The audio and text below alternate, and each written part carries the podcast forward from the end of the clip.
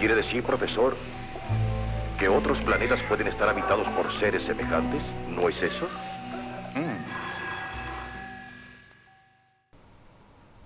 Hola a todos, ¿qué tal? Ha pasado ya el 14 de febrero, febrero de 2024, hace un par de días, y quisiera compartirles eh, qué es el amor para mí, el amor eh, hacia mi familia.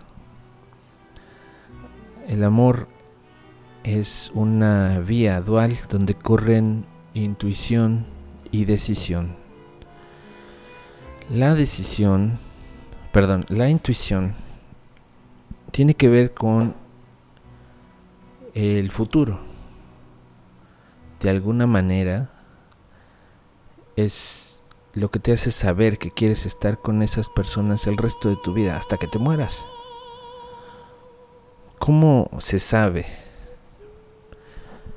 Si sientes que hay una nube ligera, blanca, gigantesca sobre ti que no desaparece, pese a que los autos se oxidan, los edificios se derrumban, los lagos se secan, las personas que tú conoces comienzan a morir o a enfermar pero esa nube no desaparece. Tampoco se evapora, no, no se condensa, no le está sucediendo nada y siempre te acompaña, estando solo, acompañado, triste, enojado. Esa es la intuición. Ese es el saber que quieres a esas personas por sobre todo para el resto de tu vida.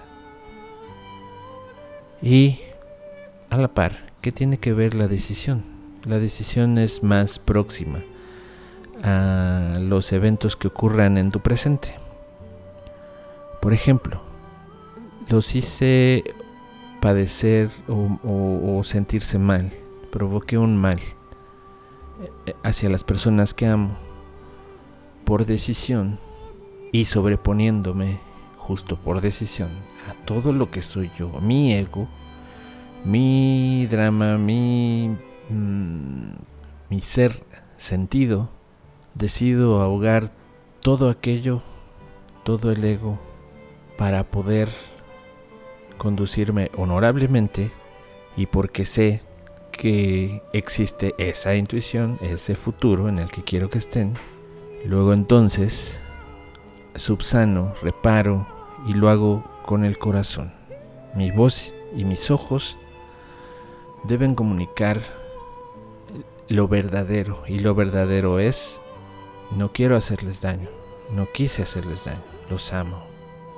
Ese es un pequeño ejemplo, hay muchas cosas que tienen que ver con conducirse honorablemente.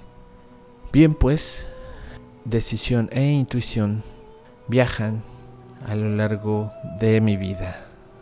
Eso es el amor para mí no sé cómo sea para ustedes, cómo lo hayan logrado definir. Yo les aconsejo, busquen una definición, pues les dará más claridad sobre el actuar. Ya si sabes qué es y qué es lo que vas a hacer o qué es lo que te toca hacer, lo harás bien las siguientes ocasiones. Bien. Y vamos ahora con música para letras. Hola Sandrita, ¿cómo estás? Bien, también. Esa fue Sandrita del departamento de promociones. Les digo ya que aquí en Cuentos Cortos El ruido de la hormiga vamos ya para 200 personas entre staff y colaboradores. Un saludo para todos. Y bueno, vamos con música para letras de Guillermo Cabrera Infante. Cuento cubano.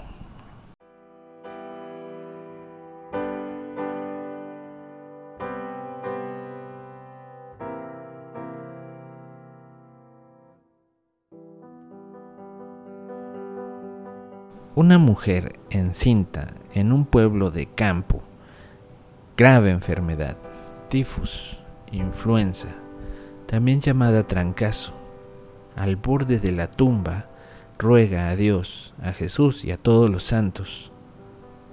No hay cura, promesa a una virgen propicia. Si salvo, Santana, pondré tu nombre, Ana, a la criatura que llevo en mis entrañas. Cura inmediata. Pero siete meses más tarde, en vez de niña, nace niño. Dilema. La madre decide cumplir su promesa a toda costa. Sin embargo, para atenuar el golpe y evitar chacotas, deciden todos tácitamente llamar al niño Anito. ¿Alguien de ustedes tiene algún o tuvo algún nombre que de verdad era impensable, imposible de portar durante su vida y que haya tenido que cambiarlo? Me puse a, a revisar nombres y apellidos graciosos y aunque no conozco personalmente ninguno, pues estará bien hacer una revisión de algunos de ellos para darnos una idea de lo, de lo bien que nos ha ido a algunos. Mm, Dolores, este nombre Dolores, pero el apellido es Dolores Pecho Barba. Ah, Alfonso, seis dedos, pies planos. José sin mayordomo. Dolores Fuentes de Barriga. Dolores, perdón. Dolores Fuertes de Barriga. Luis Gordo de Día. Emiliano salido del pozo. Amparo Loro Raro. Perfecto ladrón honrado. Dijo, no, este rey follador. Armando Bronca Segura. Domingo Díaz Festivo. Sonia Vieja Alegre. Pascual Conejo Enamorado, hablando del 14 de febrero. Ana Mier de Silla. Está bueno. Ah. Ladislau, Ladislau sí lo había escuchado. Erónides, ese no, pero sí algunos parecidos. Pantaleona, Digna, si lo había escuchado. Marciana también. Ya me acordé, había un marciano que yo conocía, bueno, de, de oídas. El tío, el padrino, el señor marciano. Perdón, señor marciano. Dombina.